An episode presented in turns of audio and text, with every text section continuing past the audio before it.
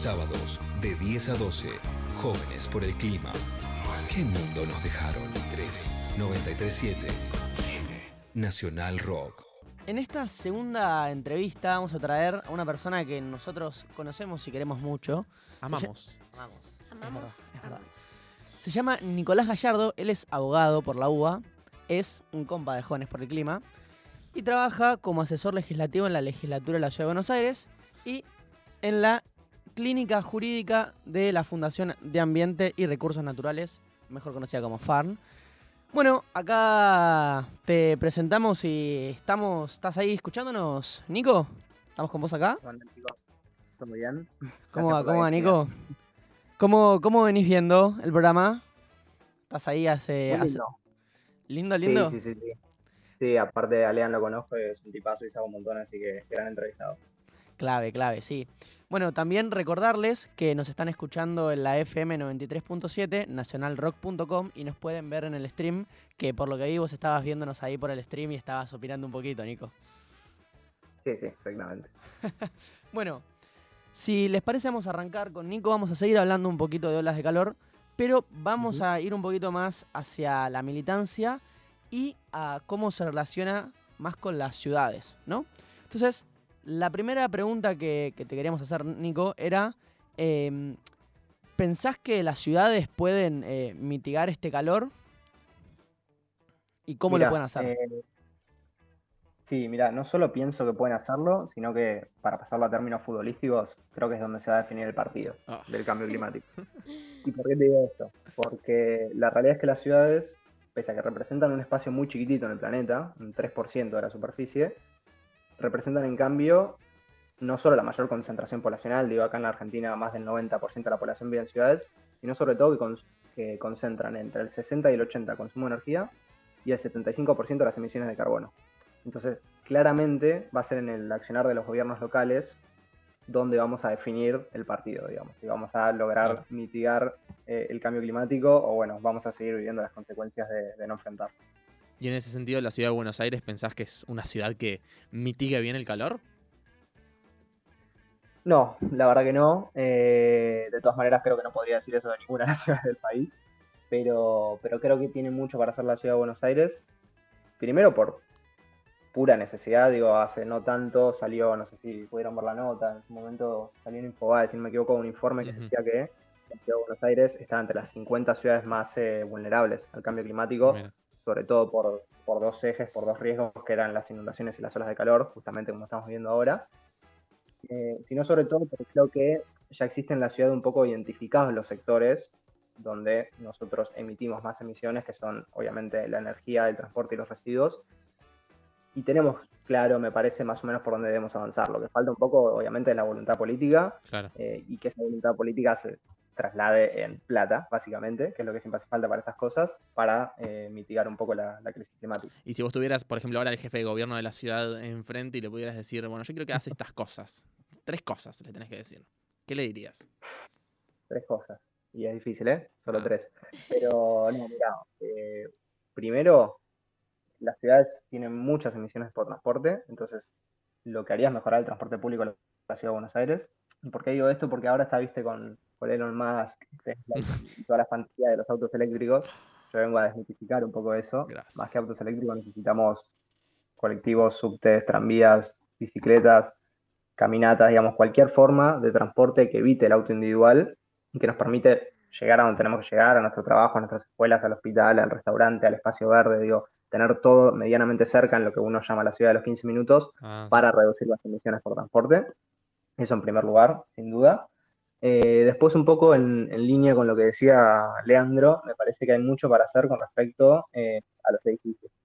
Porque la realidad es que el gran consumo de energía, digo, acá no tenemos grandes industrias en la ciudad de Buenos Aires. La, la realidad es que todas las industrias están en, en el AMBA, ¿no? En la provincia. Entonces, el gran porcentaje de consumo de energía se concentra en el consumo residencial. Digo, nosotros usando el aire acondicionado, eh, heladera, computadora todo el día. Entonces, hay que diseñar edificios donde haya un consumo mucho más eficiente de energía y además idealmente generando energía propia con lo que se llama la generación distribuida. ¿Qué, qué es eso? Es en lugar de vos estar conectado a la red, vos tener tus paneles solares, tus calefones solares y proveerte a vos mismo energía.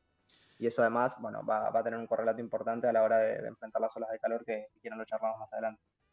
Nico, ahí se me vienen dos preguntas. La primera es, bueno, Sí. ok, se pueden construir nuevos edificios y repensar eso. Ahora, ¿qué hacemos con los que ya, ya está, o sea, ya están? ¿Qué hacemos con esos edificios? Lo primero que pienso, y la otra que, que viene al lado, que se me ocurría mientras hablabas, es si podés contar un poquito más qué es esto de las ciudades a 15 minutos. Dale. Mira, como vos decís, lamentablemente lo que ya está construido es mucho más difícil de, de revertir. Idealmente lo que hay que hacer es que lo nuevo que se construya hay que construirlo con otros materiales, digo, para que retengan menos el calor, también en direcciones determinadas para que el sol no pegue tanto y demás. Pero lo que se puede hacer con los actuales, sobre todo, es esto que les comentaba de la generación distribuida. Eh, ¿Qué pasa? Hoy nosotros estamos todos conectados a una red, ¿sí? Y vemos que cuando las olas de calor aumentan el consumo, digo, porque cuando todos nos estamos cocinando, lo que hacemos es prender el aire y aumentamos el consumo, se producen esos cortes de energía que nos dejan sin luz y Ujú. menos sin agua. Entonces, lo que podríamos hacer es, en lugar de estar conectados a esa red y sufrir ese corte de suministro, tener energía propia. Esa energía propia, aparte, le sacaría mucha, eso, mucha, mucha carga a la red, porque vos no estás colgado a la red, sino que generas tu propia energía. Entonces vos satisfaces tu energía, no tenés corte de luz y sobre todo le evitas el corte al otro, porque vos no, no dependés de esa generación de energía que viene a través de la red eléctrica. Eso para mí sería lo ideal. Lo que pasa es que, voy a ser sincero, digo, hoy poner paneles solares en el techo de los edificios sale 6.000, Carísimo. 7.000 dólares. Entonces, eso, digo, si un consorcio va a tomar la decisión de hacerlo, no lo va a hacer posiblemente porque sí, necesitas incentivos económicos. Por ejemplo, eh, no sé, que no pagues impuestos o que haya eh, financiamiento con tasas de retorno rápidas, como para que vos digas, bueno, esta inversión que yo estoy haciendo ahora, la voy a recuperar rápido porque después no voy a pagar luz. Digo, Claro. mucha gente le llegan tarifas altísimas que no puede pagar. Bueno, si vos tenés paneles solares y termotanques solares en tu casa, no pagas luz. Que Y te no venga solo más barato, más barato la BL. Exacto, pero mira lo que le voy a decir. Todos eh, estamos enojados con el Norte y del Sur. Si vos tenés paneles solares, no solo no le pagás a Norte y del Sur, sino que ellos se tienen que pagar a vos. ¿Por qué? Porque si a vos te sobra energía, ellos se la quedan. ¿sí? Vos le inyectás energía que a vos te sobra y ellos te tienen que pagar a vos. Y un poco con esto, em, por ejemplo, cerca de mi casa hay vecinos que hace 10 días están eh, sin luz. Ayer hubo manifestaciones ahí, Matadero, zona em, Sí. Más o menos por ahí. Y, me pregunto, olas de calor, ¿tiene vínculo con, con cortes de luz? Vos que hablabas mucho de, energía y mencionabas mucho esto en relación con la temática.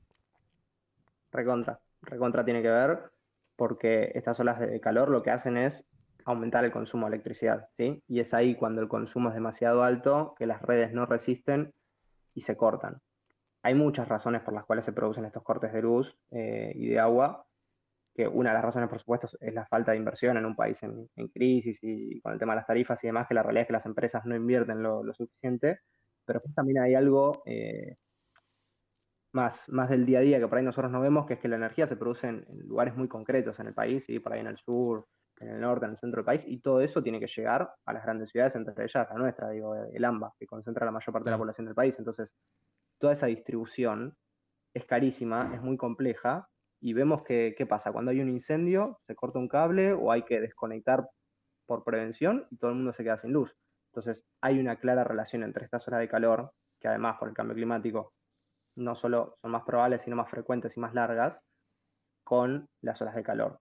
Y la realidad es que las ciudades no están preparadas, digo, no están adaptadas para decir, ok, ¿qué hacemos? O sea, nosotros sabemos qué es lo que tiene que hacer la ciudad cuando hay eventos así, eventos extremos, digo, como para prevenir o incluso para accionar frente a eso, no. Lo que pasa es esto que decís vos, los vecinos terminan cortando la calle porque nadie les da respuesta. Claro. Y en ese sentido, un poco, bueno, habla- hablando de cortes de luz y también en cómo nos afectan, cómo nos afecta el calor, ¿crees que afecta de la misma manera, por ejemplo, a personas? O sea, a priori creo que la respuesta es que no, obviamente, pero que afecta de la misma manera a personas que viven en Recoleta, Palermo, Puerto Madero, que a una persona que vive en una villa, por ejemplo. No, para nada. Eh, y de hecho, nada, obviamente ustedes lo saben, pero también para, para el resto de los oyentes, eh, no sé si, si se acordarán que en el medio de la pandemia, eh, el año 2020, murió una, una compañera, una habitante de, del barrio 31 justamente por la falta de agua en un contexto de, bueno, hacinamiento, aislamiento y demás, que estaba relacionado justamente a estos cortes de suministros, digo. nosotros no vemos cómo eso impacta en determinados lugares de la ciudad y del país. Evidentemente, quien vive en condiciones más precarias, no tener luz, no tener agua, le dificulta mucho la vida también por esto que les comentaba antes de que quedas desconectado de, todo el resto. Digo, la realidad es que no tenés acceso a servicios rápidos en determinados lugares de la ciudad y del país, con lo cual sos mucho más vulnerable a esas consecuencias. Y es lo que pasa siempre, digo, nosotros no estamos adaptados, pero parece que no vamos a hacer nada hasta que nos toque en primera persona. La realidad es que los primeros que van a vivir las consecuencias son las poblaciones más vulnerables. Bueno, recuerden que nos escuchan por la FM 93.7, nacionalrock.com y en el stream en YouTube. Estamos hablando con Nicolás Gallardo, que es eh, un compañero de Jóvenes por el Clima y es experto en ciudades. Y Nico, ahí lo que se me viene a la cabeza también es, en función de eh, los espacios que, recién nos nombrabas vos y nos nombraba Leandro, que en general son los necesarios para que disminuya eh, la temperatura, ¿no? que son los espacios verdes, o que la gente pueda irse ahí a refugiar ante estas temperaturas. Hay otro problema que, me gustaría que por ahí nos cuentes un poco más, nos desarrolles vos, que es la desigualdad en el acceso a estos eh, a lo largo de la ciudad de Buenos Aires, ¿no? Digo, hay lugares que tienen mucho más cercanos estos lugares y otros que no. Totalmente para mí lo, que hay que entender es que frente a estos eh, eventos de ola de calor, vos tenés eh, dos niveles de acción, digamos, tenés lo que es la prevención para evitar que esto suceda y después lo que es la acción, ¿no? Frente a que se produzcan. Obviamente cuando se producen, vos lo que tenés que tener es un gobierno muy coordinado que salga a atender a las personas básicamente porque si no vas a tener un aumento en las hospitalizaciones, entonces realmente tenés que tener un sistema de salud preparado para atender a toda esa gente y también para restablecerle el servicio a toda la gente que se haya quedado sin luz, sin agua, y eso realmente es un peligro. Pero después, sobre todo, lo que tenés es la prevención. ¿Y esa prevención en qué consiste? Fundamentalmente en dos cosas. Primero, en poder detectar estos eventos antes de que pasen, con el sistema de alerta temprana, que mencionaba Leandro, pero fundamentalmente bajando la temperatura. Tan sencillo como eso, digo, si esto, esta ola de calor te van a afectar la salud por ese aumento de temperatura, o lo que tenés que tratar es de disminuirla.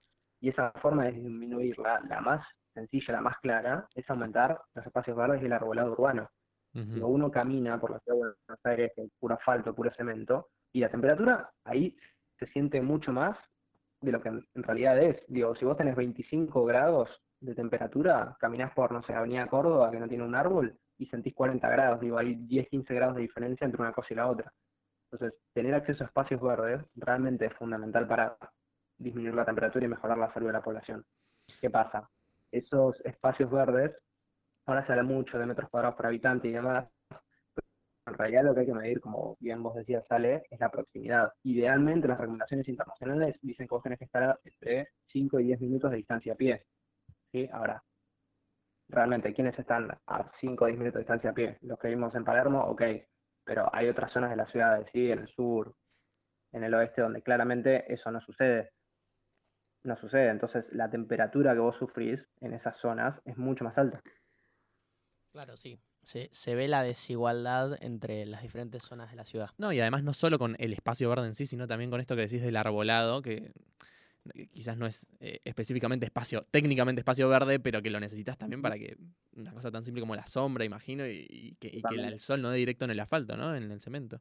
Perdón, ayer leí algo, Nico, que para mí es clave, que es, también vi un análisis que hablaba de las horas recreativas de la mayoría de la sociedad y hablaba de esto de que en general las personas van a las plazas y a los espacios verdes y sobre todo ahora que hay cada vez más calor, entre las 18 horas y las 24 horas. Y también tenemos una política pública con los, con los espacios verdes y con las plazas que, que están enrejadas. Entonces, la gente cuando puede acceder, que es cuando sale del horario laboral, tampoco puede ir muchas horas porque cuando llega a las plazas están cerradas. Totalmente. Durante muchos años se hablaba de que, bueno, eso, las plazas a la noche eran inseguras. Y yo opino todo lo contrario, digo, si vos la plaza le das una utilidad de 24 horas, la gente se la apropia. La idea es que reemplacemos hoy el espacio público, ¿sí? las calles y todo está pensado para los autos, no para la gente.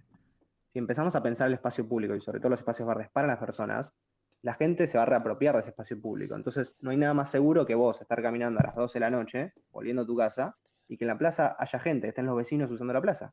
Entonces, digo, así como necesitamos que la gente use las plazas de la noche para hacerlas más seguras, también necesitamos tener esas plazas durante el día para bajar la temperatura. Digo, claramente es algo que tiene beneficios no solo ambientales, sino sociales por esto, por la vida recreativa de las personas en comunidad y también económicos. Digo, sale carísimo las hospitalizaciones o sale carísimo los cortes de energía, son pérdidas de millones y millones de pesos. Eh, y la realidad es que no está pensado de esa manera. Justo el otro día leía un estudio, eh, ¿cuántos imaginan de, de, la plata que se destina a política climática que se destina en la ciudad de adaptación? Porque siempre hablamos de mitigación, mitigación. ¿Cuánto creen que se destina a adaptación? ¿En qué porcentaje? Y no lo sé. ¿Porcentaje del presupuesto? 0,00001%. no, sobre el total seguro. Pero digo, dentro de la eh, plata que le, destinamos a política climática, solo el 9% ah. va a adaptación. Ah, Más del 90% va a mitigación. Entonces, no nos estamos dando cuenta que las consecuencias del cambio climático ya las estamos viendo y las vamos a seguir viviendo. incluso si hoy dejáramos de emitir mágicamente, los gases se concentran durante miles y miles de años, entonces la temperatura va a seguir aumentando y estas olas de calor las vamos a seguir viviendo. Y solo hay un 9% de, la plata que destinamos a cambio climático que destinamos a adaptación. Es una locura. Necesitamos adaptar las ciudades. Digo, hay experiencias muy buenas que empiezan a funcionar frente a estos eh, eventos, como por ejemplo en París, que vos tenés bebederos públicos en todos lados. Tenés más de 1.200 bebederos en la ciudad y tratarse es fundamental para evitar esos golpes de calor que terminan en hospitalización. O en Barcelona, que armar una red de refugios ambientales, obviamente con aviso a la población, entonces se detecta la alerta de, bueno, hay ola de calor, se ve que va a venir este evento, vos le avisás a la población, miren, estos son los refugios disponibles por si se quedan sin luz, si hay un golpe de calor, si necesitan hidratarse o lo que fuere. Digo, tenés refugios donde vos tenés sombra, tenés agua, tenés electricidad, justamente para poder cuidar a la población. La idea es esa, cuidarlo. Claro, siento que muchas veces se le da más bola a la mitigación por esto de, viste, los paneles solares o estas cosas un poco como que quizás venden más que poner un árbol, de repente. Totalmente. Che, Nico. Totalmente. Acá tenemos a nuestro queridísimo Bruno Rodríguez que nos manda un mensajito diciendo, Nicolás, ¿qué opinás de los europeos diciéndonos que debemos reducir las emisiones?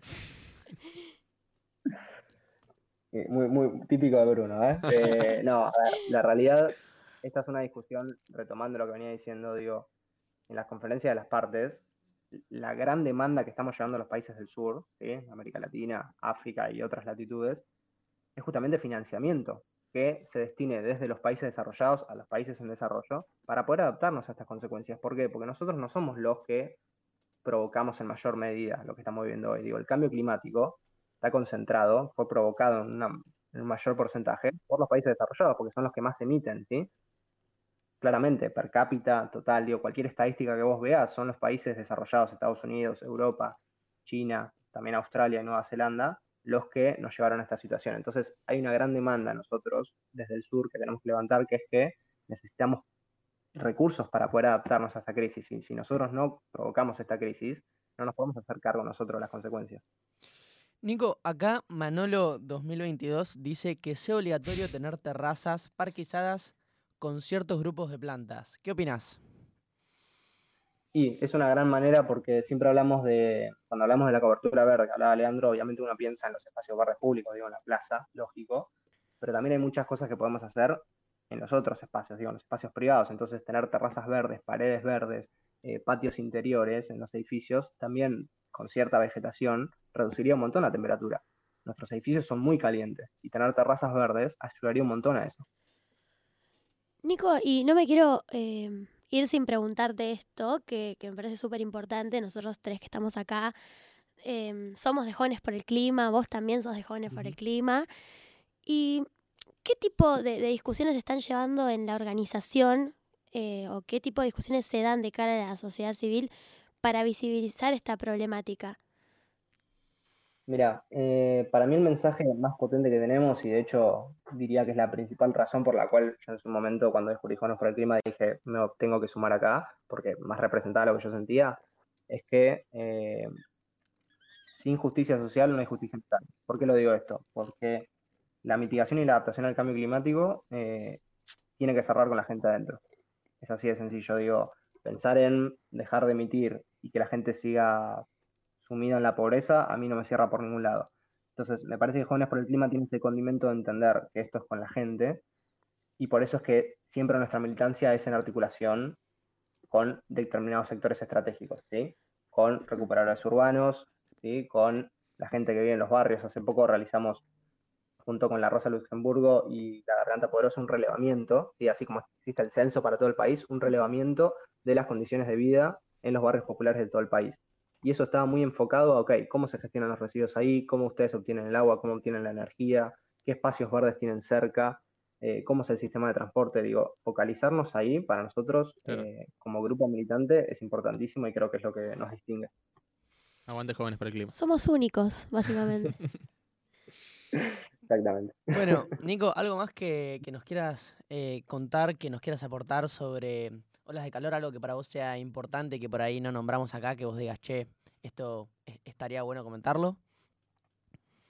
Y mira, por ahí a la, a la gente siempre le gusta llevarse algo de, de qué puede hacer, y obviamente es difícil porque, como nosotros siempre decimos, las acciones individuales están buenísimas, pero lo que necesitamos es acción política. ¿sí? Totalmente. Pero sí es interesante pensar cómo la gente se puede cuidar y cómo se puede ayudar. Entonces, mantenerse hidratada, tratar de ventilar por las mañanas y por las noches, pero durante el día cerrar las ventanas para que no aumente la temperatura, disminuir un poco la, la actividad física, tratar de eso, siempre preguntar si algún vecino está necesitando algo, le pasa algo, me parece que es la forma que nosotros tenemos que entender de que colectivamente en comunidad podemos enfrentar estas, estas Claro. No sería, por ejemplo, inteligente ir a las 2 de la tarde con un sol que te quema, por ejemplo, hacer eh, dominadas en barras porque te quemarías las manos. Exactamente. Totalmente, totalmente. Un consejo que no, no estaríamos siguiendo. Eso no sé a quién se lo decís, eh. Bueno, eh, Nico, gracias por, por estar acá. eh, muy lindo hablar con vos. Bueno, Gracias a ustedes, chicos. Muchas Nos gracias. Nico. Chau, chau.